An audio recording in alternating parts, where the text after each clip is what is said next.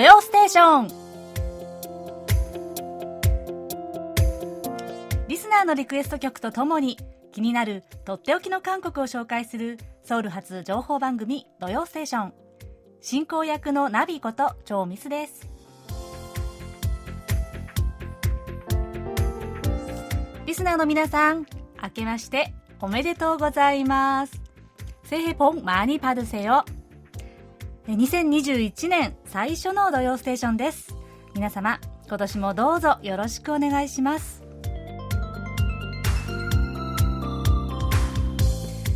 えー、皆さん年明けはどのように迎えられましたかね？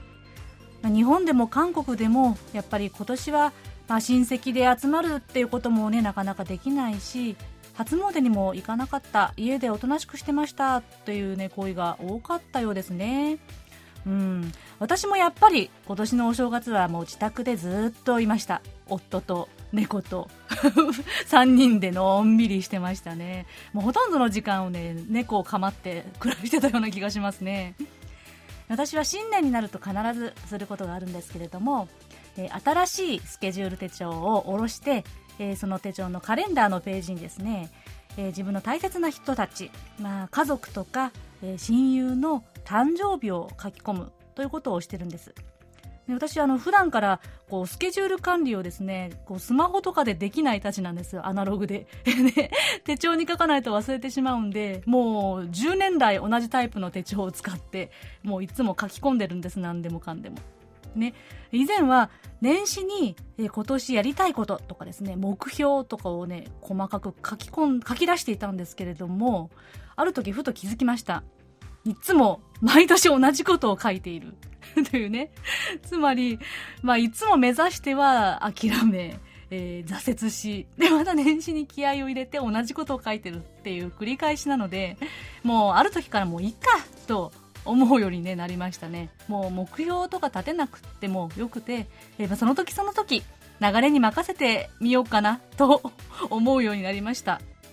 まあね、とはいえ、この1年の始まりにこう新鮮な気持ちで何か新しく始めたいなという気持ちもあります。でこの「土曜ステーション」もですねこの機会に新しい内容を取り入れようとかいろんな野望もあったんですが、まあ、なかなか斬新なアイデアというのは浮かばないものですね。えなので、まあ、大きな変化ではないんですけれども少しずつ内容を整えたり加えたり新しいものもちょっとずつ入れながら、マイナーリニューアルをしていきたいと思っていますので、まあ、ビビたる変化かもしれませんが、もしぜひ、えー、気がついたらね、感想をお聞かせください。それでは、私、ナビの選んだこちらの曲で、今年最初の土曜ステーション、スタートです。最後までお楽しみください。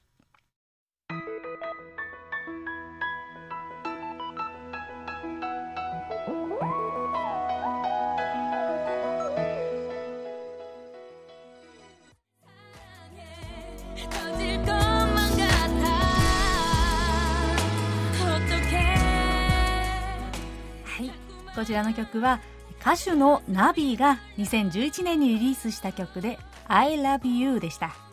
ナビ。もちろん私ではありませんよ。歌手のナビさんの曲ですね。いつか流したいなと思っていたんですけれども、まあ、新年早々選んでみました。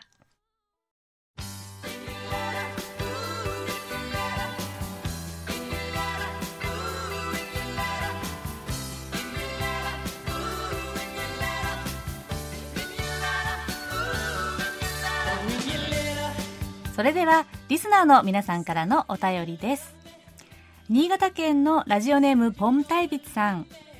ナビさんひまわりさん明けましておめでとうございます。はいおめでとうございます。えー、新春川柳を送ります。よろしくお願いします。とのことです。ゆじゃちゃましょう。マダンエけなりぬねおしやゆじゃちゃましょう。マダンエけなりぬねおしやゆず茶のむ庭の毛なりは雪衣ですねゆず茶を飲みながら早く春になって毛なりの黄色い花を見たいなという句ですナビさんはゆず茶お好きですか？そして毛なりの花はお好きですか？という、えー、ポムダルビスさんからの新春川柳でした。ありがとうございます。うん、風流ですね。なんかね、こう、まだ花の咲いていない毛なりの枝に、ふんわりこう雪が積もっている絵がこう想像できますね。そして、伊豆茶の、こう、ほんのりね、甘酸っぱい香りが漂ってきそうな、本当に素敵なし句ですね。えー、私も、もう伊豆茶も大好きですし、毛なりの花、皆さんご存知ですか？あの黄色い小さな花がね、こう枝にいっぱいに咲くんですよ。春の訪れを告げる花ですね。なんとなく黄色い花がね、こう春を連れてきてくれる、春を感じさせるっていう気がしますね。もう待ち遠しいです。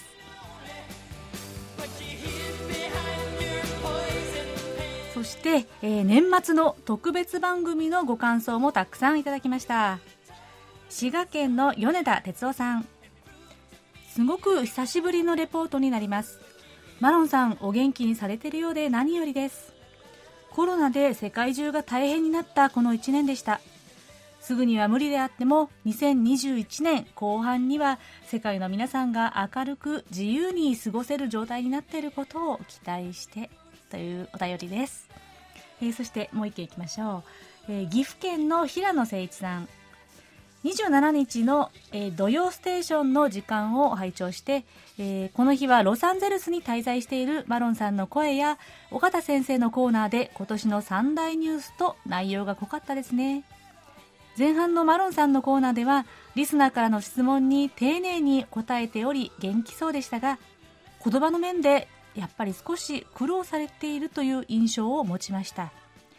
やっぱりそしてやっぱりロスもコロナの影響が大きいことや大統領選挙の様子についても詳しく伝えていましたね。後半の尾形先生のコーナーではこちらもどうしてもコロナが1位となってしまいますね。ただ2位では映画「パラサイト」がアカデミー作品賞 BTS の活躍など帰国にとっては明るい話題もありましたね。パラサイトは1月8日に日本でテレビ放送されることが決まりました。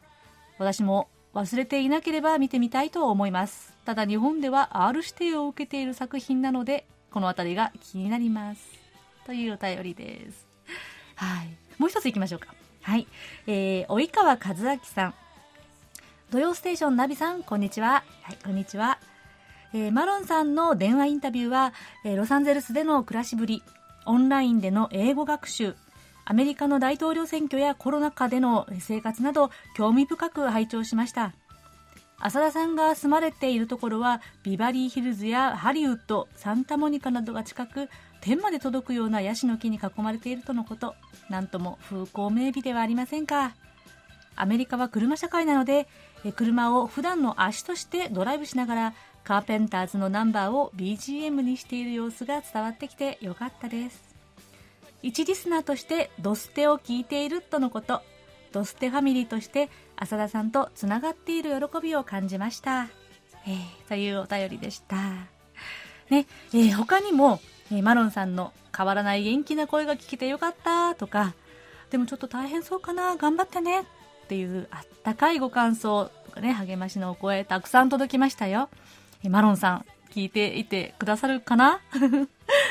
えー、私も本当にね、久しぶりに、お久しぶりにお声を聞いて、元気な生活の様子と、あと、こう、ロサンゼルスの様子がですね、あまり知らなかったこととかもね、聞けて、すごくこう、生のレポートとっても良かったです。で及川さんのお便りにもあったように、こう、ドステファミリーとしてですね、日本にいても、韓国にいても、アメリカにいても、つながっている。っていうのが素敵ですよね。えー、そして、えー、平野さんからのお便りにありました尾形先生との三大ニュース、ね、こちらねあのパラサイト映画「パラサイトの」ええ話題とかも出ましたね、えー、皆さん1月8日にテレビ放送とのことですがご覧になりましたかね、え、実は実はこのじこのこう三大ニュースがですね当日時間の関係上カットになってしまった幻の部分があるんですよ。これは、えー、私と尾形先生の二人の個人的な三大ニュースというのをですね、喋ったんです。こちらはですね、えー、ホームページのアーカイブから聞けますよ。えー、尾形先生の今更聞けない韓国入門の12月26日付のアーカイブ。こちらの後半の方にスペシャルエディションが収録されていますので、ぜひぜひ聞いてみてください。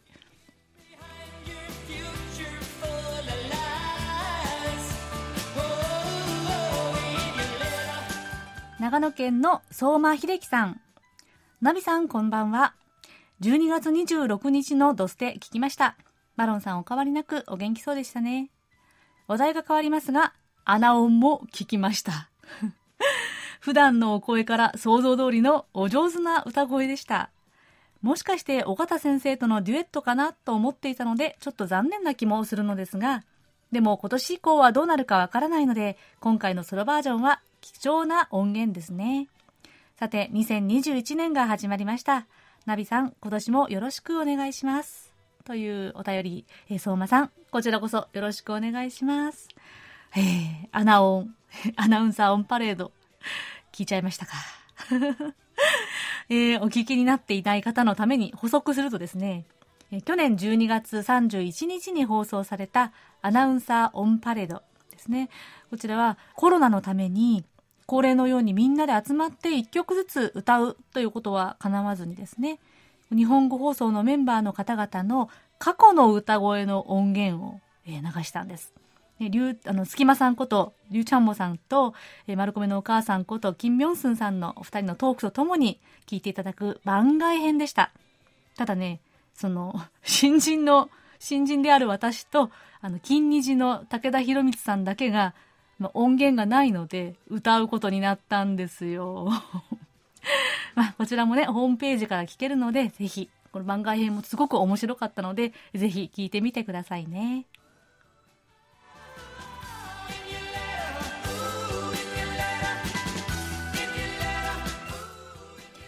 さて、土曜ステーションでは、リスナーの皆さんからのリクエストやお便りをお待ちしています。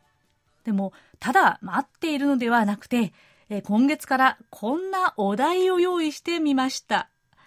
えー、これは、じゃじゃん。えー、始まりの時、あなたが聴きたい曲は？というね、お題を出してみます。新年最初の月ということで、何か新しく始めるときに聴きたい曲とか、おすすめの曲をぜひ教えてください。よかったらね、エピソードとかもつけてくださったら嬉しいです。で、もちろん、今まで通り、いつも通りお題に関わらず、聞きたい曲とか、お便りも大歓迎です。このお題、できるところまで どんな風になっていくかわからないですけど、毎月、こういろいろ考えて変えていこうと思っています。ぜひぜひ、お便りお待ちしてます。それでは、こちらのコーナー行きましょう。空耳ハングル。今年1本目の、えー、空耳ハングル。こちらは細田誠二さんからのご投稿です。ナビさん、ひまわりさん、こんにちは。去年はコロナで世界は大変でしたが、私は個人的には日々体調が絶好調です。いつも冬は風邪気味になり、鼻水や咳が出たりもしますが、えー、マスクや手の消毒がいいのか、風邪一つもひきませんでした。とのメッセージをつけてくださいました。ああ、本当に風邪をひかれなくて何よりです。えー、ではでは、本題の、えー、そらくんとみみちゃんの会話です。ある日、そらくんとみみちゃんがサムギョプサルのお店にお肉を食べに行きました。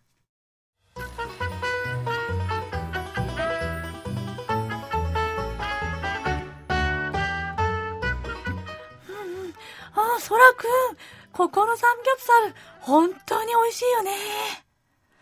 ミミちゃん、もう3人分食べちゃったよ。本当にミミちゃんはお肉が好きなんだね。はあ、満腹。なんか眠くなってきちゃった。焼酎も飲んだせいかな。ちょっと横になろう。お日本では食べてすぐ寝ると牛になるって言うんでしょ？ダメだよ、ここで寝たら。サムギョプサル、韓国のサムギョプサル、うんめえ、うんめえ。あ、ミミちゃんが本当の牛になっちゃった。は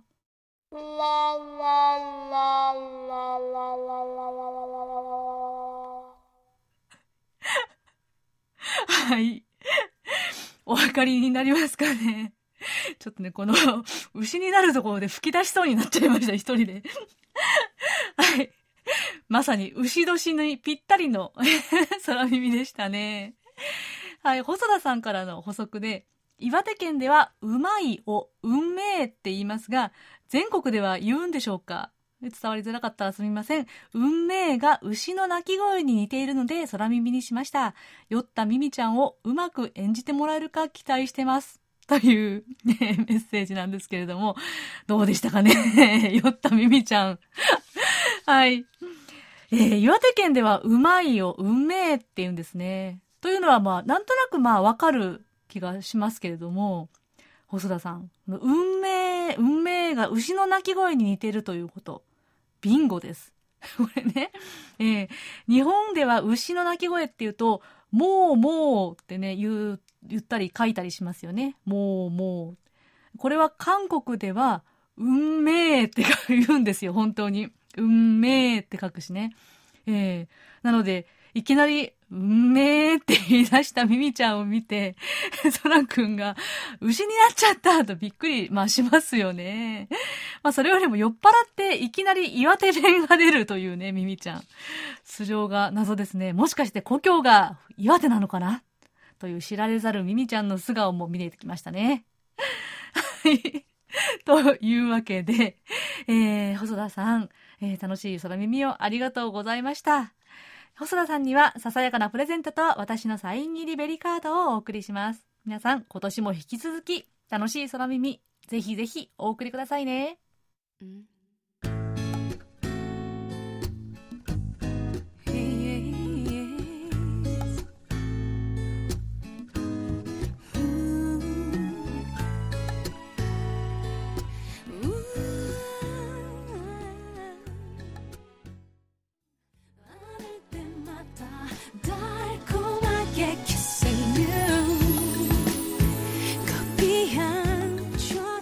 お送りした曲はラジオネームポンタイティスさんのリクエストで2007年にリンが発表した曲「Kissing You」でした。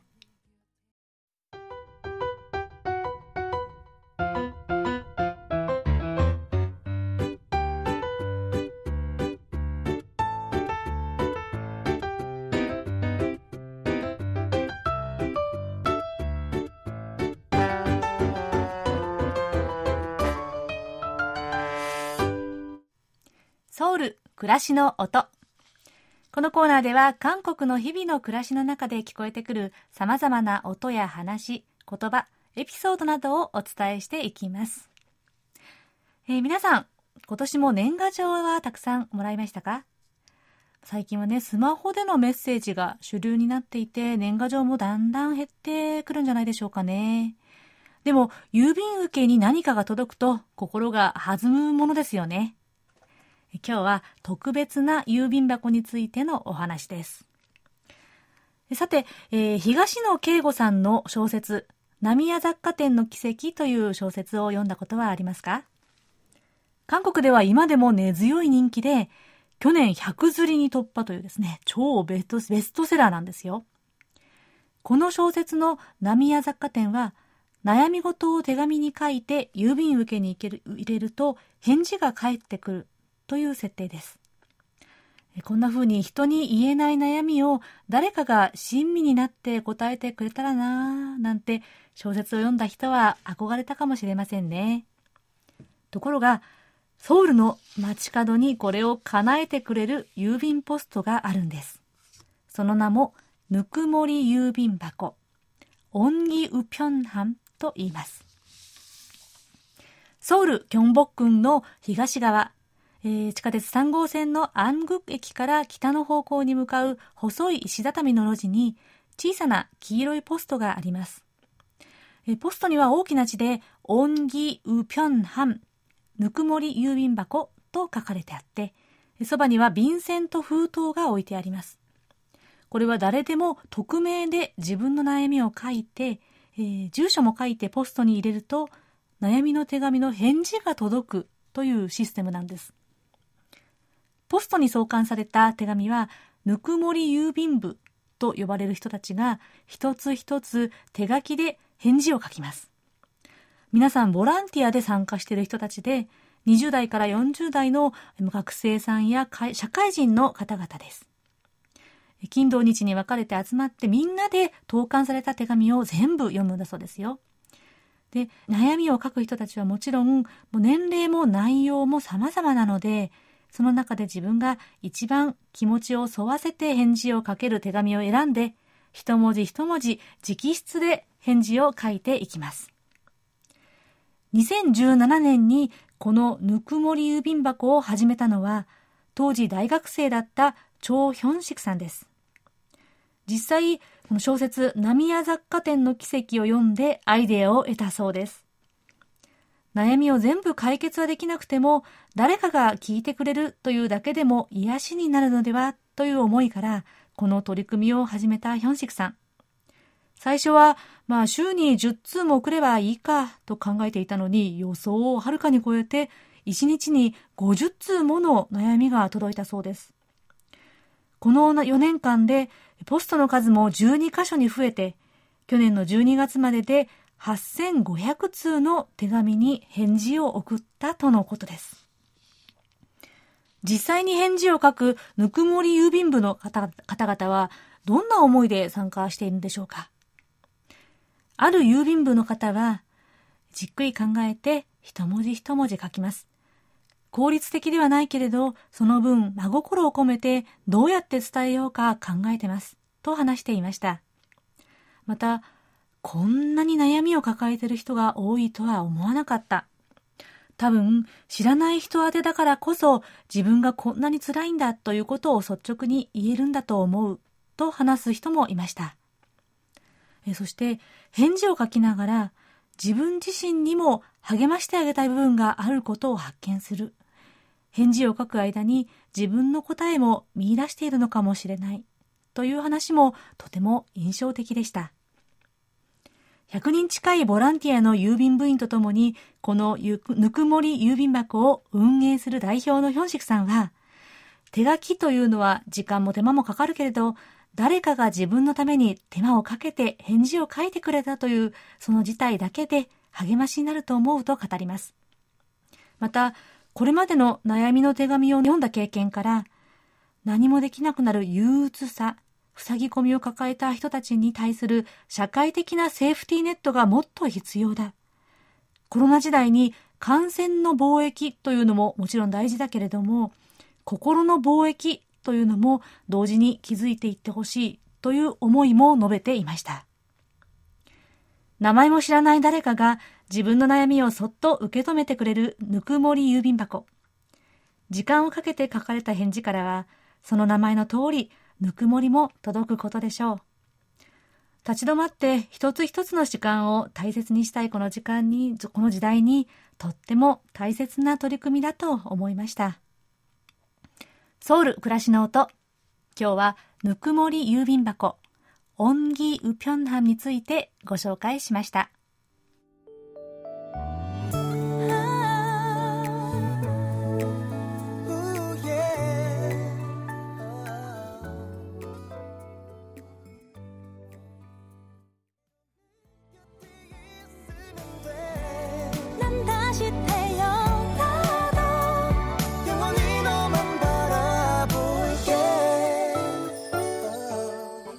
送りした曲は埼玉県の大野隆さんからのリクエストでチョン・ウンジとソー・イングの All for You でした。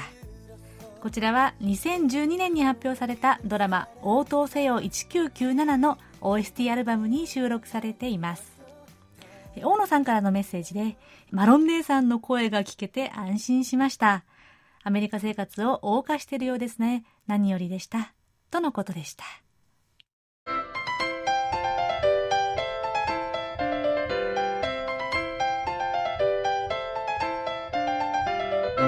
とっておき韓国ノート今さら聞けない韓国入門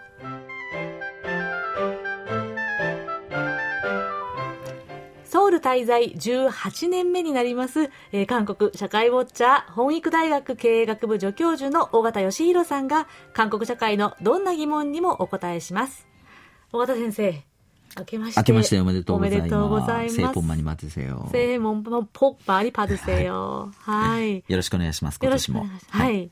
20年目とかなったらなんかします？お祝いパーティーとか。してください。考えておきます。はい。はい。じゃあ、えー、新年第一つ目のご質問をご紹介します。えー岩手県の細田誠二さん。えー去る11月にえー韓国で産後調理院、えー産風調理音というですね、というドラマが流行ったと聞きました。この産後調理院という施設は韓国には多くあり産後のママさんと赤ちゃんのためにあれこれと世話をしてくれる施設ということですがどんなものなのかとても気になります。日本にはあまりないと思いますしどのような施設なのか詳しく教えてほしいと思います。えーサヌ調理音ですね。はい。えー産後調理院と。うん。まあ調理という言葉がなんかね、うん。えー料理をするかのようであれですけれども、ねえ。あの、まあ、調理というのが、あの、整えるとかね、うん。えーそういった意味があるんですけども、うん。産後の、まあ、ケアをする施設ということになります。はいえーこのサヌ調理音っていうドラマはですね、私はもう、あの、見てないんですけれども、うんえーそれなりに話題になっていたようなんですね。うんうんで、このサヌ調理音、産後調理院というのはですね、それほど古くなくてですね、うん2010年代に入ってかなり、あの、一般常識になってきたかなという感じがしますね。うんまあ、それまでは多分、ある程度、こう、贅沢というか、うん一部の人が利用するような施設。で、そのサービスが今はもう、まあ、当たり前に近くなってくきてるかなという気がしますね。はい。あの、まあ、当然その産後、出産後の体調回復という意味では、まあ、誰しもが必要な、うん。えープロセスなわけですけれども、うん。それを、えーその施設に任せると。うんうんお金を払って施設でそのケアを受けるというふうになったのが、まあ、最近なのかなと。えーで、その施設では当然そういった、えーまあ、体調回復のケアを受けるんですけれども、プラス、育児のための準備をですね、いろいろできるようになってるんですね。昔に比べてですね、その前の世代からいろいろ聞いたりして教わったりして、コミュニティでですね、うん近所の人から教わったりとか、そういったことがだいぶ、えーまあ、韓国社会も、前、かつに比べたら希薄になってると思うんですね。うん。そういった意味では、出産後のいろいろな不安をですね、うん。取り除く一つの手段にもなってるのかなと思うんですね。うん。この産後処理調理音、えーヌ調理音にはですね、2週間滞在するのが、まあ、基本一般的で、まあ、当然お金を追加すれば3週間とか、うん。まあ、短く1週間だけいる人なんかもいるとは思うんですけども、まあ、2週間が、えー一般的です。えーで、まあ、2週間の間にですね、子供とは別に、あの、過ごすんです。基本的にはですね。うんで、授乳の際とか、うんまあ、あと希望したあ1時間、2時間とか、えー平均的に1日4時間ぐらいっていうふうに言われてるんですけれども、うんえー4時間ぐらいがは子供と同じ部屋で、えーまあ、過ごすんですけれども、それ以外は別に過ごすと。うん。で、別に過ごして子供は子供で、その、まあ、新生児室みたいな形でですね、えー子供たちがこう、ずらーっと並べられて、そこに、えー面倒を見る、えー人たちがいるわけです。うん。えーそして、あの、時間とかを見計らって、えー授乳のタイミングでお母さんのところにその子供を連れて行ったり、うん。あるいはお母さんがそこに訪ねたりというような形で過ごすんですね。うん。えーそして子供のはやっぱり、えーまあいろいろ菌とかね、えー衛生上の問題もありますので、うん。家族の入室もですね、基本的にはあーなしなんですね。はい。うん。で、その子供のだけの部屋には基本的に入れませんし、その、おーえー出産したお母さんのところにも、えー基本的には大体夫のみ入室可能と。うん。えー私の場合はですね、えー長男の時はあー調理院に行かなかったんですけども、うん。えー二人目の時はですね、調理院に入ったんですね。うん。うんえーその時に一人目の子はですね、入れないんですね。ダメなんです。うん。なので、まあ、結果的に私もですね、えー一人目と一緒に私も外にいるわけですから、うん。えー私も入らなかったんですね。うん。えーですからもう、え2週間、えー妻は一人で、まあ子供と少し会う以外はですね、一人でいると。逆に、あの、妻が外に出てくることは短期間で、えー出てくることはあるんですけれども、うんまあそれ以外はですね、もう隔離されている状況になるんですね。もう徹底的に休めということになります。で、それ以外に先ほど言ったような、その育児のための準備としてですね、専門家がいろいろな指導をしてくれるんですね。育児のまあ基本的な知識とか、そういったこともそうですし、授乳指導。やっぱり、あの、なかなか、あの、お乳が出ないというような、えー方も多いので、その、おまあ、マッサージも含めてですね、えー授乳しやすくなるように、こう、いろいろ、おまあ、えー姿勢とかもいろいろ教えてくれますし、心の持ちようとかね、えーそういったことも教えてもらうと。うんうん。えーそれから具体的な体調のケアということで、えー全身マッサージとかですね、まあ、健康的な食事が提供、3食提供されますし、えーマッサージなんかもですね、その結構本格的なマッサージえーをしてもらえたりとか、うんうん。えーということがあって、それこれはまたプラスアルファのお金を払うとかですね、あるいはクーポン券が配られるとか、えーそういった形でこの2週間の後にまた訪問してマッサージを受けるとか、提携しているマッサージ店に行けるとかね、いろいろなこうサービスがあったりするんですけれども、とにかくその出産後の体をケアするというところにポイントがあります。うん。えーそしてですね、これ、どれだけ皆さん一般的になっているかというと、出産後6週間のサヌチョリ、えーえー出産後の体調ケアをする場所というのをですね、あの、えーリサーチした統計があるんですけれども、えー実際にそのサヌチョリオンというのを利用する人は75.1%と、ねえかなりの人が、えー利用している状況がわかります。うん。で、自宅で、えーやる人もこう70%とか、えーまあ、実家で10 19%、えー夫の家でに2.4%と。まあ、これで100%にならないんですけれども、あの、ねまあ、その、えーいろいろ重なってる部分も多分あると思うんですね。自宅で、えーその産後の体調ケアをする人っていうのは3週間ぐらいを見てると。で、実際にはもうもっと長い6週間必要だというふうに言われたりしているので、まあそのえー時期に分けてですね、えー過ごす場所を選んだりしてるんだと思うんですね。で、これは今実際に、えーそのケアを受けてる場所なんですけれども、理想的なえーケアを受ける場所として、えー質問をすると、そのサヌチョリオンのパーセンテージはもう少し上がってですね、75.9%と、まあ若干ですけれども、まあかなりの人が、えー、チョリオンで、えーこう、ケアを受けたいと思っていると。で、自宅がですね、かなり数字が減って17.7%と。だからやっぱりじ自宅、実際に自宅でケアを受ける人もかなりいるんですけれども、やっぱり施設に入った方がいいって皆さん思ってるんですね。えー実家に行くのも6%ぐらいということで、実家もやっぱり実際にえー実家でそういうあの産後を過ごす人多い、それなりにいるんですけれども、まあそれほどあの快適と思っていないというのがわかります。うんで、このサヌチョリウォンを利用する、えー人たちの割合ですけれども、2013年の時点で38.3%だったのが、今75.1%まで上がっていることをえー見るとですね、えー急激にこう利用率が上がっているというのがわかると思います。あじゃあこれは、はいさっきのは今。今が、そうです、サヌチョリオン75.1%ですね。はい。2013年には38.3%だったのででえーまあ、倍増以上しになってるわけですね。この、えー10年も経たないうちに。はい。えーで、費用の面でいくとですね、2週間を基準にして平均で228万ウォンという数字が出てます。へええーまあ大体20万、25万円ぐらいになるんですかね。25万円弱ぐらいですか？はい。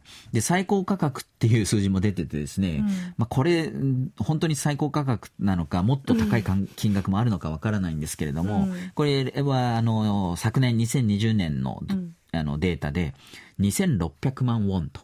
へえ260万円ですね。へー 2, 週間に260万円を、えーまあ、費やすということになってます。まあ、ですから10倍、平均から比べると10倍ぐらいの、お10倍以上ですかね、の開きがありますから、まあ、サービスっていうのがもうピンキリで、ん。えーまあ、金額によっていろんなサービスを付け加えることもできると。もう超高級ホテルような施設まで、えー準備されていたりしますね。同じ施設の中でもこうグレードがあったりもしますし、で、かつて日本の、えー女優小雪さんが、えーそのサヌチョリオンを利用するためにわざわざ韓国に来てたということが話題になったりもしました。ね。はい。まあだから日本にはなかなかないわけですよね、こういうサービスっていうのが。でも韓国のこの独自のサヌチョリオンっていうのが、えーいいと、お聞きつけて、えーいらっしゃったということだと思うんですけれども。うんそうらしいですよ、うん。で、人気のこのサヌチョリオンね、まあサービスがいいとか、えーまあ快適だとかっていう話題になってるようなところになると、もう妊娠後にすぐに予約しないと取れないと。いうことになるんですね。は、はい。で、うちもですね、その二人目えーの、出産の時にはサヌチョリオン利用したんですけども、うん、その産婦人科、出産をした産婦人科の併設の施設はですね、もう予約が結構いっぱいで、うん、あの予約待ちだったんですね。うん、やっぱりその出産した直後、併設のところにすぐ入れた方がやっぱり楽ですよね。ですよね、えー、ですからそこはいっぱいで、結局そこからタクシーで、えー、20分とか移動したところに、えー、ある、まあ、また別の、えー、施設のですね、民間の、うん。えー、調理音ですね、に入ったんですね。はい。まあそういった形で、えー、サンヌチョリオンっていうのもその育児の、えー、もう必須の、えー、施設になってきているのかなと。うん、えー、それでもうそれだけ必須なので、そのサンヌチョリオンに行くとですね、うん、そこで、えー、ママ友ができるんですね。うん、育児の周期が同一になるわけですね。うん、さらに、その同じような調理音、調理音に入っているということで、経済力とか、うん、あと地域もほぼ同じに共通になるわけですね。うん、ですから、ママ友としてですね、非常にこう、情報を交換する意味で、有効な、えー、ネットワークになるということで、なるほどね。はい。置かれてる立場が、えー、かなり共通するということになるんですね。うん、えー、まあ、ですから、そういう、それだけこう、育児において重要な、あ位置を占めるようになっているのが、このサヌチョリウォン。うん、えー、で、まあ、当たり前になっているがゆえに、うん、皆さんこの、えー、228万を平均でですから、うん、これがか結構負担になっているんですね。で、ね、えー、ですから皆さん政府の支援をですね、うん、えー、求める声が結構上がっていて、えー、政府が、えー、これをサポートするべきなんじゃないかという議論も出てくるぐらいになっています。うん、なるほどですね。はい、これはほぼ全部民間施設ってことですね？まあまあそうですね。うん、はい。まあこの出産に関する出産後前後に関するね捉え方は国によって文化によってかなり違うそうなので、はい、ねこの韓国の産後調理院っていうのが今日本でまたこう注目されているっていうのはまた新しいね日本の変化にもつながるかもしれませんね。はい、そうですね。はい。では、えー、今日は、えー、韓国のサヌ調理音、産後調理についてのご質問にお答えいただきました。はい、ありがとうございました。えー、和田さん、それでは来週は、はい、はい、来週も引き続き今更聞けない韓国入門、えー、今年もいろいろご質問いただければ、えー、お答えしていきたいと思いますので、どうぞよろしくお願いいたします。はい。どうぞ皆さんお気軽に質問どしどし今年もお寄せくださいね。質問が採用された方には、尾形さんのサイン入りベリーカードとささやかな記念品をお送りします。今週はご質問を送ってくださいました岩手県の細田誠二さんにお送りします。さて、え今日は今月のカレンダーに代わって、えー、今年2021年の主な予定や記念日などをまとめてお伝えします。まず1月26日、新大久保駅乗客転落事故からちょうど20年の日です。東京の新大久保駅でホームから落ちた乗客を救助しようとして、日本人カメラマンの関根史郎さんと共に韓国人留学生のイー・スヒョンさんが亡くなりました。日韓ともに勇気ある行動に涙した事件でした。えそして3月11日、東日本大震災から10周年です。もう10年経つんですね。えー、津波と原発事故の深い傷はまだ癒えきれてはいないでしょう。深い哀悼とともにこの日を迎えたいです。そして3月29日は、インチョン国際空港開港の20周年です。そして4月7日、韓国のソウル市長とプサン市長の補欠選挙があります。波乱の政局の中、二大都市の補欠戦に注目が集まっています。えー、そして5月10日はムン・ジェイン政権発足から4周年です。ということで、えー、今年が実質ムン・ジェイン政権の最後の1年となりますね。7月23日、東京オリンピックの開会式の予定。もう無事に開かれることを祈りましょう。8月23日、シューミド事件から50周年です。北朝鮮への派遣のために作られた特殊部隊の起こした反乱事件でした。映画シルミドでご存知の方もいるのでは。えー、そして9月17日、えー、韓国と、えー、北韓、えー、国連の同時加盟から30周年です。えー、そして12月25日はソビエト連邦解体から30周年ということです。えー、2021年の今年は、20周年、20周年、30周年、50周年といった節目がとても多いですね。えー、この1年、こう予定表にはないどんな出来事が起こるのか、楽しみなような、不安のような、まあ、ドキドキしますね。嬉しいニュースがたくさん聞ける1年になるといいですよね。では、そろそろお別れの時間です。クロージングの曲は鈴木忠信さんのリクエストです。鈴木さんからは、えー、こんなメッセージをいただいております。この曲は随分昔 KBS 国際放送で聞こえてきましたが、その後韓国に行ったのですがソウルの街を歩くとよくかかっていました。曲名がわからなかったので、えー、路上の屋台で今スピーカーに流れている曲をくださいと身振り手振りで買ったカセットテープを家でも聴きました。スタッフの皆様にとって今年1年いい年でありますようにとのメッセージもいただきました。えー、鈴木さん、カセットテープで聴いた曲の思い出ありがとうございます。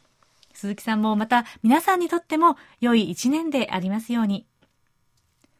それでは、ユン・サンさんが1992年に発表した曲、イビョル・オプトン・セサン。別れのなかった世界をお聞きいただきながら、今週の土曜ステーションお別れです。お相手はナビこと超ミスでした。それではまた来週お会いしましょう。アニョイゲセよ。